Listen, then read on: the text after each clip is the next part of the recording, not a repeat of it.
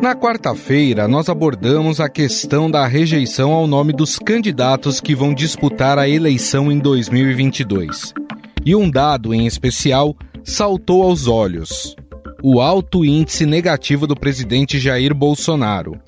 E não só isso, o seu governo é mal avaliado pela maioria dos brasileiros pesquisados. A reeleição do presidente teria se tornado inviável? Dou bola para esse massacre, pesquisa. O Lula é 49 hoje? 40... Deixa, eu acho que o Lula tem 110%, tá certo? E é sobre esse tema que vamos nos debruçar no episódio de hoje.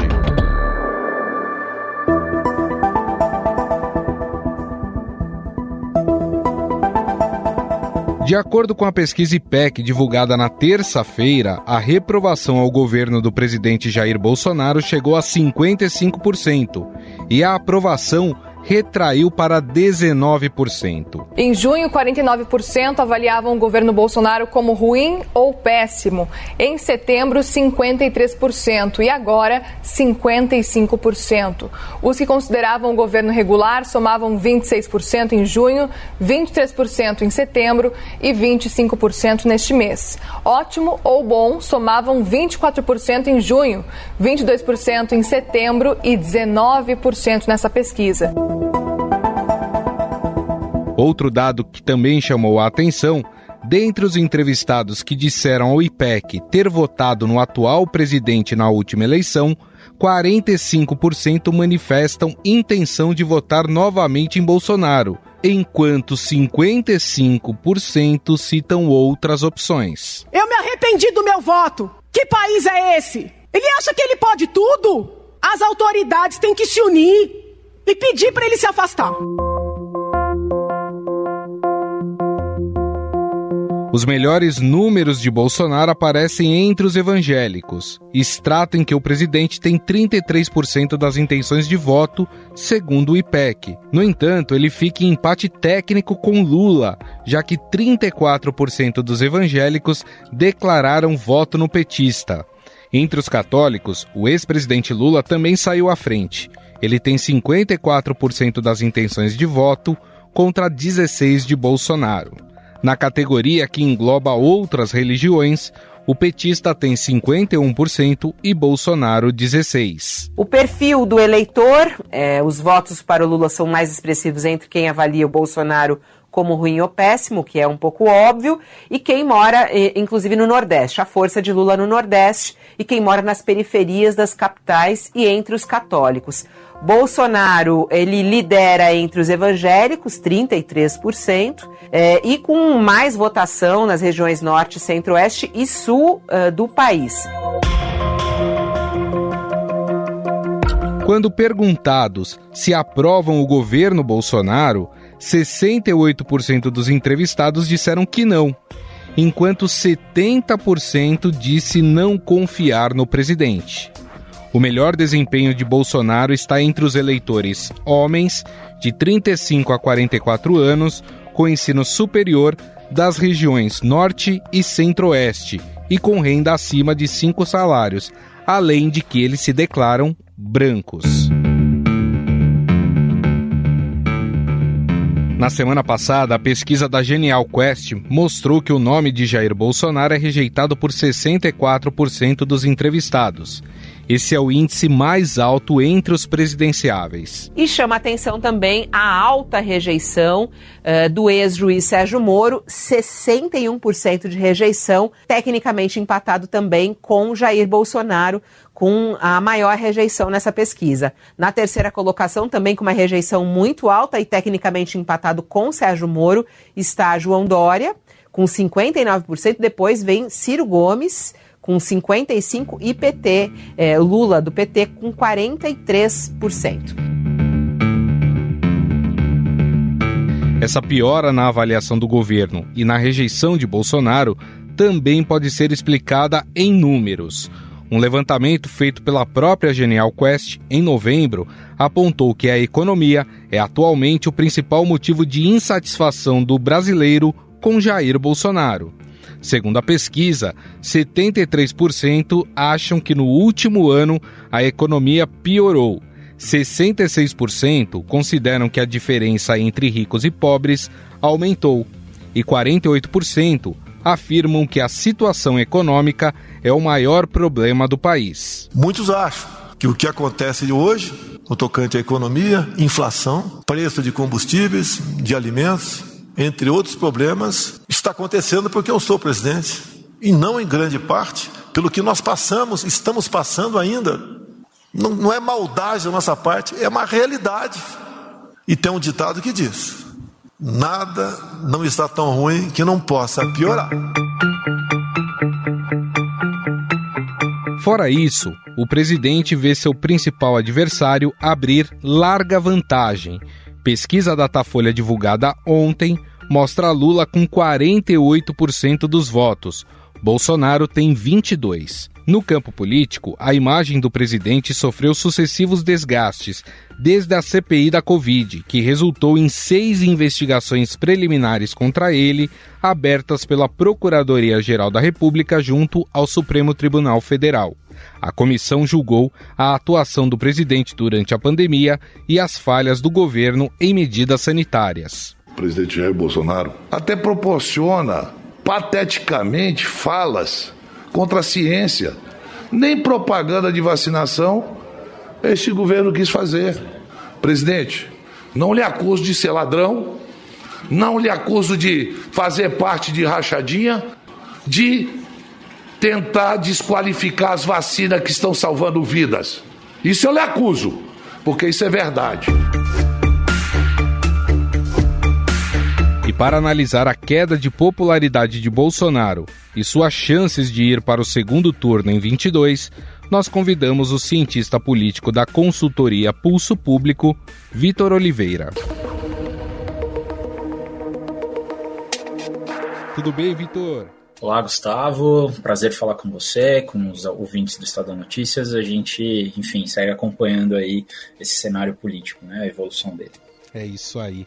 Bom, Vitor, o que a gente observa pelas últimas pesquisas, né, essas que eu citei aqui na, na introdução, tanto de intenção de voto como avaliação de governo, é um combo nada agradável aí para o presidente Bolsonaro. A sua rejeição, como eu disse, ultrapassa 60% e o seu governo é avaliado ruim ou péssimo por 55% dos entrevistados. Com esses números, diminui muito a capacidade de reeleição dele? Acho que sim, né? A resposta mais objetiva e direta que eu posso dar é sim, né? A gente sabe que tem uma correlação boa aí entre avaliação, boa não, né? Grande, entre avaliação de governo e desempenho do incumbente, ou seja, daquele político que está se colocando, né? Como candidato à reeleição. Uh, mas também não dá para não dá para decretar muita coisa, né, em função disso, porque esses dados podem sim mudar. A gente viu tanto que flutuou né, em 2020, especialmente, essa questão da rejeição do governo Bolsonaro. Então, assim, não dá para bater o martelo, mas dá para afirmar com segurança de que é, certamente é o pré-candidato à reeleição à presidência da República que chega é, às vésperas da eleição num, numa situação pior quando comparado a Fernando Henrique, quando comparado a Dilma, quando comparado a Lula. Certamente não é uma tarefa fácil reverter essa rejeição toda. Agora, você tocou num ponto importante. Com menos de um ano para o pleito, é possível diminuir esses números? E qual vai ser o impacto do Auxílio Brasil nesse processo? O Auxílio Brasil, especificamente, a gente não sabe exatamente, porque tem, tem muita gente que logo de cara diz que o eleitor mais pobre vai votar no Bolsonaro porque recebeu o Auxílio Brasil. Não, dá para fazer essa afirmação assim tão rapidamente. Até porque, mesmo que a gente assumisse que o eleitor com menos renda não vai considerar outros pontos, tem uma questão da percepção né, do eleitorado que é esse é um auxílio menor do que o que ele vinha recebendo anteriormente. Então, não dá para fazer essa afirmação, sabe, muito diretamente. Tem um impacto aí também na atividade econômica, talvez, do Auxílio Brasil, mas é, é, quando a gente lembra do que aconteceu durante a pandemia, é, do, ou melhor, ainda estamos na pandemia, né? Durante os momentos mais graves ali de 2020, primeiro ano da pandemia, quando o auxílio emergencial foi criado, ele era uma coisa nova e ele jogou renda diretamente para um grupo de pessoas que não vinha recebendo é, nada, né? Nenhum tipo de auxílio também. E o impacto econômico não foi tão grande, assim, né? Pelo menos em termos de percepção dos agentes econômicos e tal. Então, assim, é, temos que tomar bastante cuidado, mas é óbvio que pode ter algum impacto. Eu, na verdade, acredito que você tem muito espaço, na verdade, para outras coisas que nem estão no radar. Eu, eu acho que se tem alguma chance do presidente Bolsonaro reverter essa maré negativa, está muito mais associado, eventualmente, a coisas que ainda não apareceram e que poderiam aparecer tipo um plano cruzado, sabe? Assim, uma coisa que mexa é, diretamente com o dia a dia das pessoas, ainda que seja totalmente populista e, e, desvairado, mas que ainda assim venha eventualmente a ter um impacto na eleição. É só lembrar que durante o governo Sarney isso aconteceu. Né? Mas, eu, mas eu diria que esse lugar em que o presidente Bolsonaro está agora é um lugar muito difícil, porque tem cada vez menos espaço fiscal, ele tem cada vez mais dificuldade de se comunicar com o eleitorado mais amplo e para ganhar eleição precisa ter esse eleitorado mais amplo, não adianta. Então acho que um pouco as pesquisas retratam isso, essa dificuldade de até de comunicação do governo. Um governo que talvez tenha chance de chegar no segundo turno ainda, uhum. mas que com uma rejeição desse tamanho é difícil imaginar que vá, vá conseguir vencer o, e conquistar os corações e mentes do, do, da maioria do eleitorado.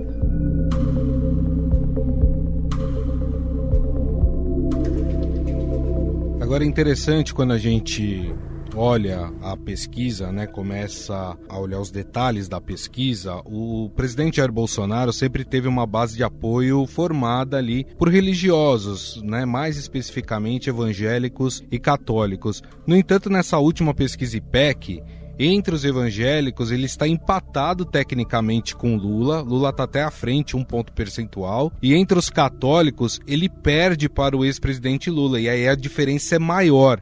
Baseado nisso, dá pra gente dizer que parte dessa base de apoio de Jair Bolsonaro acabou ruindo? Dá, acho que dá, mas é, também temos que tomar um pouco de cuidado, especialmente quando a gente fala sobre os evangélicos, porque é um, é um mundo isso daí, né? Esse público uhum. é, que a gente coloca todo no mesmo saco, por assim dizer, né? Porque quando a gente geralmente se refere à preferência dos evangélicos, a gente, via de regra, tem na cabeça os estereótipos ou mesmo comportamento político é, daquele grupo que está mais ligado ou diretamente relacionado à política partidária, ao Congresso. Ou mais né, midiático, né? Mais midiático. Esse, esses grupos que têm mais apelo é, e controle até de, de meios de comunicação, enfim. Isso não necessariamente representa o que é o universo dos evangélicos no Brasil. Então, a gente tem questões que obviamente afligem os evangélicos como um todo e que não necessariamente são resolvidas pela agenda de costumes, sabe?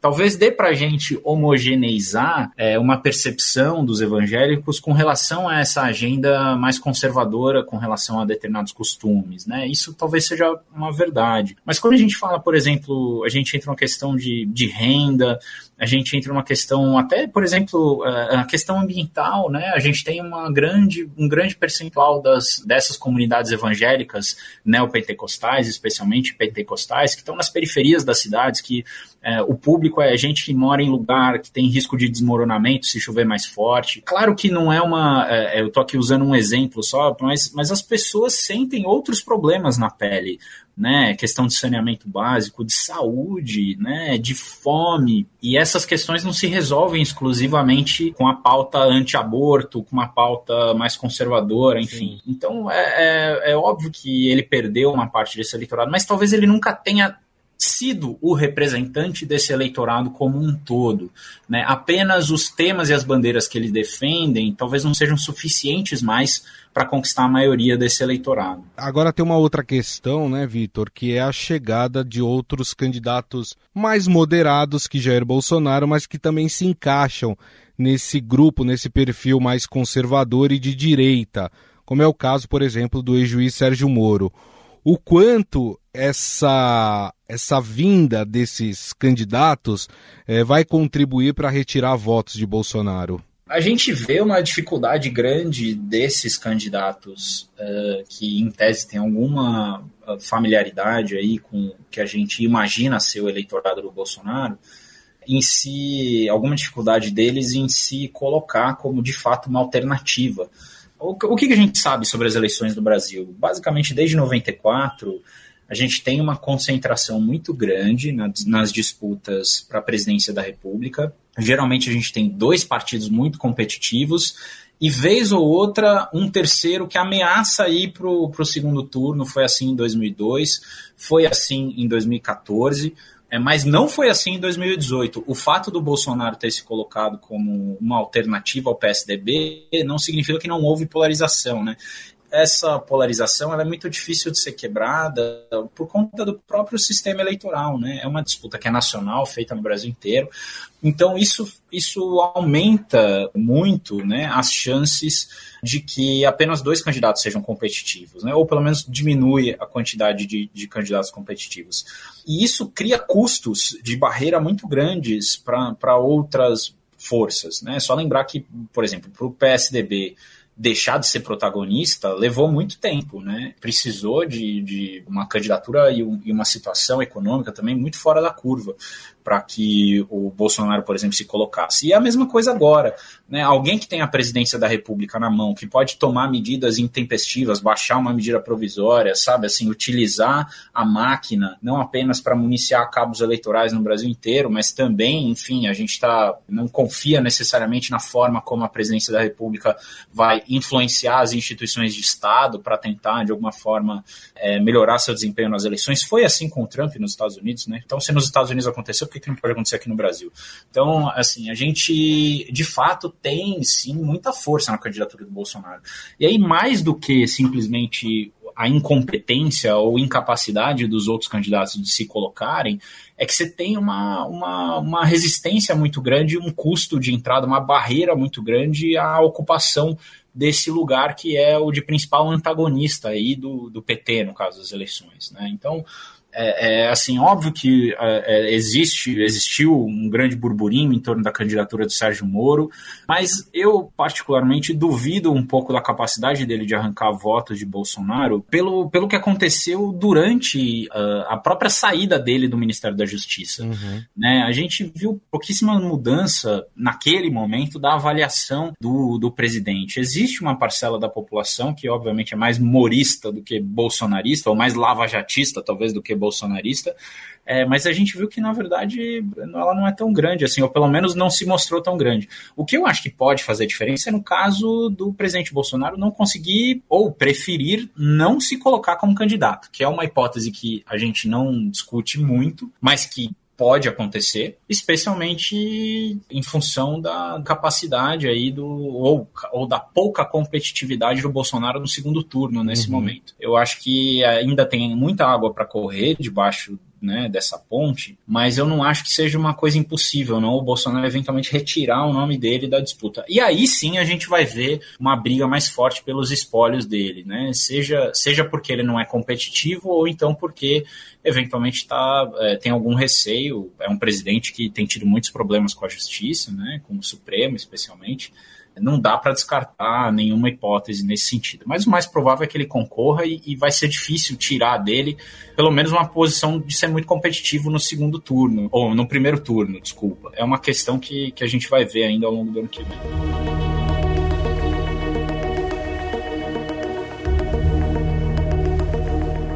E pensando em 22, Vitor, hoje o maior risco, na sua visão, é Bolsonaro perder para Lula no primeiro turno ou ser ultrapassado por esse candidato, mesmo com todas essas dificuldades que você apontou aí de, de ter aí uma terceira via que consiga aí ocupar essa segunda posição de Bolsonaro. Mas qual que é o maior risco hoje que você enxerga? Olha, a, a, gente vê né, um cenário em que o, o, eleitor brasileiro ele costuma antecipar para o primeiro turno as escolhas que ele eventualmente teria que fazer no, num segundo momento. Né? Ele já é um eleitor inteligente, não é um eleitor que vai jogar o voto dele fora. Ele olha como é que está o desempenho dos candidatos e calibra o voto dele em função disso. É só lembrar um pouco do que aconteceu com o Alckmin e com a Marina em 2018. Né? Os votos migraram para o Ciro Gomes e para o Bolsonaro, porque eram candidaturas que estavam se mostrando mais competitivas. Eu acho que se for o caso do Bolsonaro, é, é se ele mantiver ele, mesmo com desempenho fraco, eu acho aí sim muito provável que é, esse eleitor vá migrando ao longo do primeiro turno para uma outra candidatura que se é, mostre mais competitiva, porque é difícil a gente imaginar que o Lula vai conseguir ganhar essa eleição no primeiro turno. Eu sei que é o que as pesquisas estão sugerindo já há algum tempo, mas, assim, dada o nível dele de rejeição, que não é, obviamente, é mais baixo do que foi em outros períodos, mas é, não é também nada negligenciável. Então uhum. a gente precisa né, entender que não, é, essa fotografia aí não é necessariamente. Acho que nem o próprio PT e nem o próprio Lula dão isso como uma, um cenário mais provável. E, inclusive, essa todo esse burburinho em torno aí da, de uma aliança com o Alckmin, né? tem a ver com isso também, com a necessidade de, de se consolidar e prevenir uma avalanche aí, uma onda né, durante as eleições por conta dessa, dessa rejeição e da tentativa do eleitor de buscar alguém mais competitivo no segundo turno. Perfeito. Até pensando nisso, Vitor, você acredita que será um Bolsonaro que vai voltar às suas raízes, ou seja, adotar aqueles discursos mais radicais, que cativa aquela sua base de apoio mais próxima, ou será um Bolsonaro mais moderado para tentar angariar outros votos? Acho que moderação, eh, não dá para esperar a moderação do Bolsonaro. Teve todas as oportunidades do mundo para se mostrar uma pessoa civilizada e não foi assim que ele exerceu a presidência dele. Então, assim, durante as eleições, eu acho que o que a gente pode esperar de uma, uma eventual candidatura dele é sim alguém que faz as duas coisas, né? Alguém que num dia que é o que ele fez durante toda a presidência, faz um discurso para mobilizar a base e no outro dia finge que não é com ele, que ele não fez nada e que ele é um defensor da democracia. O mesmo presidente que bate ou manda bater em jornalista num dia e que no dia seguinte diz que ele é o cara que mais protege a imprensa. Então, assim, acho que e a democracia, né? É, é esse é o Bolsonaro, é essa dualidade, é esse cara que tem um carisma muito forte, embora nem todo mundo ache ele carismático, junto cativa uma determinada fatia do eleitorado e que para isso precisa sim ter um, um, discurso virulento, um discurso agressivo, um discurso inclusive antidemocrático. É, mas ao mesmo tempo ele não pode ficar só nisso, então ele não pode ser um samba de uma nota só. Eu não acho que ele vai chegar ao ponto de tentar cativar o eleitor centrista no primeiro turno. Talvez no segundo turno, caso ele chegue, ele tente mudar um pouco o discurso, mas ainda assim, né, eu acho que a gente vai ficar refém de um presidente da República que faz isso, vai continuar nesse morde a sopra, nesse, é, nessa relação passiva-agressiva com a democracia e com as instituições. Bom, nós conversamos com o cientista político da consultoria Pulso Público, Vitor Oliveira, a quem eu agradeço pela entrevista. Obrigado, viu, Vitor? Não, eu que agradeço, é sempre um prazer estar aqui, ter essa oportunidade de falar com vocês e desejar um abraço para todo mundo e um 2022 melhor do que um 2021.